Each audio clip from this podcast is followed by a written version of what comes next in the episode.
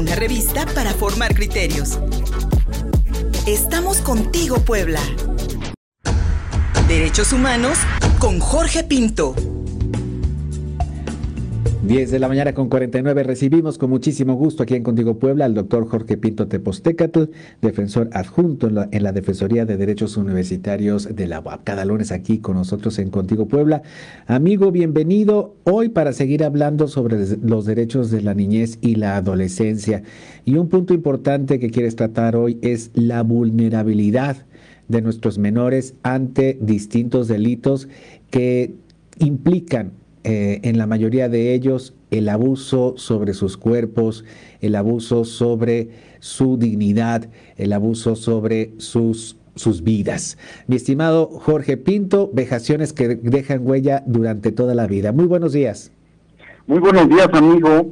Y precisamente en este mes de las niñas, niños y adolescentes, es importante hacer énfasis en todo, en todas las situaciones eh, por las que se encuentran desprotegidos las niños, niños y adolescentes, no solamente en nuestro país, sino en todo el mundo. Y por darte unos datos, por ejemplo, la OCDE, la Organización para la Cooperación y Desarrollo Económico, refiere en el 2020 que México es el primer lugar en abuso sexual infantil en todo el mundo, con 5.4 millones de casos al año. También, darte otro dato, el Centro Nacional para Niños Desaparecidos y Explotados de Estados Unidos. Esta es una ONG que es fondeada por el Congreso norteamericano. Bueno, pues esta ONG dice que México es el primer lugar emisor de pornografía infantil de todo el mundo. Eso es otro y otro dato más de INEGI, por si fuera un poco lo que acabamos de mencionar. INEGI en su estadística 2019 dice que una de cada cuatro niñas y uno de cada seis niños sufre violación antes de cumplir la mayoría de edad, Luis Fer. son datos terribles, Jorge. Eh, prácticamente tenemos desprotegida a, la niñez mexicana. Los tenemos desprotegidos, los tenemos silenciados, Luis Fer. silenciados. Porque los, los, eh, los grupos vulnerables como mujeres, como LGBT, aunque tienen una lucha fuerte para que se puedan ser visibilizados, para que puedan, eh, para que se les puedan reconocer esos derechos, se les hagan efectivos sus derechos, eh, los adultos nos podemos pronunciar, Luis Fer, pero los niños no. Cierto. Los niños no pueden hacer una manifestación, poner eh, lonas, poner mantas y decir, exigimos nuestros derechos. Ellos se encuentran a merced de aquellos que tienen la patria potestad, en este caso que son los papás, los tutores. La patria potestad, para comentar a nuestro auditorio, son los derechos que se tienen sobre los menores, esa autoridad que se tiene sobre los menores. Y muchos de los que tienen esta tutela, muchos de los que tienen la guardia y custodia de los niños, niñas y adolescentes, pues hacen uso de ese poder para poder violentarlos sexualmente, para poderlos abusar sexualmente.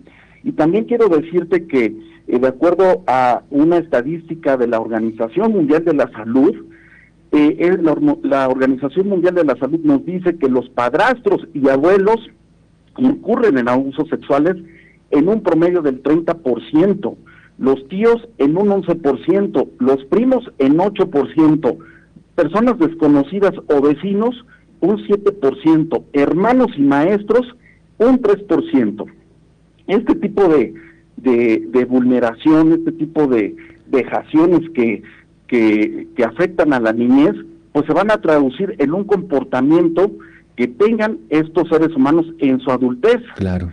Entonces, lo que estamos provocando, lo que estamos generando en, en nuestra sociedad, pues una sociedad que tenga una profunda descomposición, Luis Fer efectivamente y la posibilidad de que estos abusos se puedan repetir en el futuro por estas víctimas que nunca, que fueron silenciadas, que nunca fueron escuchadas. Doctor Jorge Pinto, nos hablabas la semana pasada de este acceso que, que pues de pronto se le niega a, a, los menores de edad eh, a, a, un juicio, a un juicio, vaya, a, una situación judicial para poder defender sus derechos, por ejemplo, en el caso de una, de una violación sexual. Eh, en este sentido, el llamado sería también para padres, madres de familia, a que escuchen y observen a sus hijos y que hijos e hijas y que sobre todo les crean cuando hay algún tipo de, de, abuso en su contra, porque este silencio, pues, no solamente encuentra oídos sordos en la sociedad, sino regularmente en las familias, Jorge. Sí, Luis Fer, el llamado es para que los padres de familia pongan más atención, pongamos más atención en nuestros hijos, que haya mayor comunicación, que se les brinde ese respaldo para cuando ellos quieran decir algo, quieran exteriorizar algo y que, y que no eh, se queden callados con, con, un sentimiento de culpa cuando exista este tipo de abusos. En el caso de Puebla, Luis Fer, lo estamos viendo eh, en este momento con dos políticos que fueron evidenciados, pero tenemos una sociedad que, tiene, que espera a que ocurran este tipo de cosas para poder decir, está ocurriendo esto. Es importante decirles a todos, a la sociedad en general, al, al gobierno, al Poder Judicial, a la administración pública en general, a los legisladores, que se tiene que comenzar a legislar, en este caso de ellos, con una perspectiva de género, que el Poder Judicial tiene que atender los asuntos, como tú bien lo apuntabas hace ratito, en los asuntos que tienen que ver con la infancia, con perspectiva de género.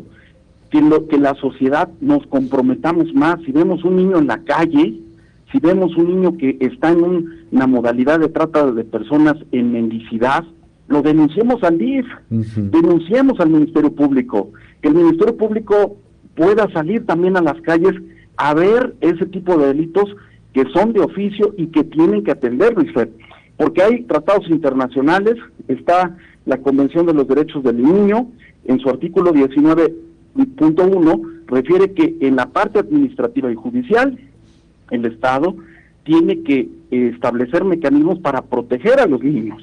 ¿Y de qué nos sirven las leyes?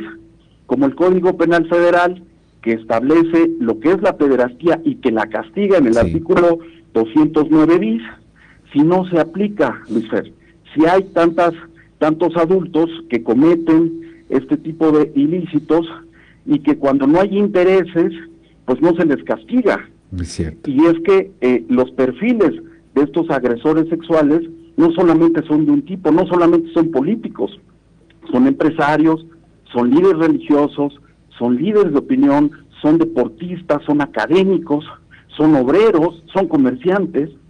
Eh, este perfil de agresores sexuales eh, contra niños es multifacético, Luis Fer lamentablemente y, sobre y sobre este multifacético eh, eh, eh, perfil de, abusadores y violadores en, en, nuestro país pues lamentablemente todavía hay muchísima impunidad y sobre todo muchísima cobertura a este tipo de delitos precisamente por el poder económico y social que ejercen. Lamentable. Mi estimado Jorge, en materia de derechos humanos de las niñas y niños y adolescentes está plasmado en, en nuestra constitución y en nuestras leyes y hace falta que la sociedad las conozca y sobre todo las haga valer. ¿Para qué? Pues para garantizar un futuro saludable para nuestra niñez y nuestra adolescencia. Doctor Jorge Pinto, como siempre, te agradezco mucho tu comentario de los lunes aquí en Contigo Puebla. Amigo, te mando un abrazo, un abrazo a todo el auditorio y que pasen una excelente eh, semana, un excelente inicio de semana y que se sigan cuidando porque esta pandemia aún no termina. Aún no, aún no hay que bajar la guardia. Jorge Pinto, ¿dónde te podemos encontrar? Gracias, amigo. Estoy en Facebook como Jorge Pinto en Twitter como arroba apjorge y mi correo electrónico es jorgepinto-9 arroba hotmail.com. Estoy a sus órdenes. Muy buen día, Luis Ahí te buscamos. Muchísimas gracias. Y gracias también a don, don Rubén Ruiz en los controles, en los controles técnicos y a Gustavo Barrientos en la producción. En Facebook tenemos un perfil y en Spotify un podcast. Hasta mañana. Síguenos en Facebook y en Twitter. Estamos contigo, Puebla.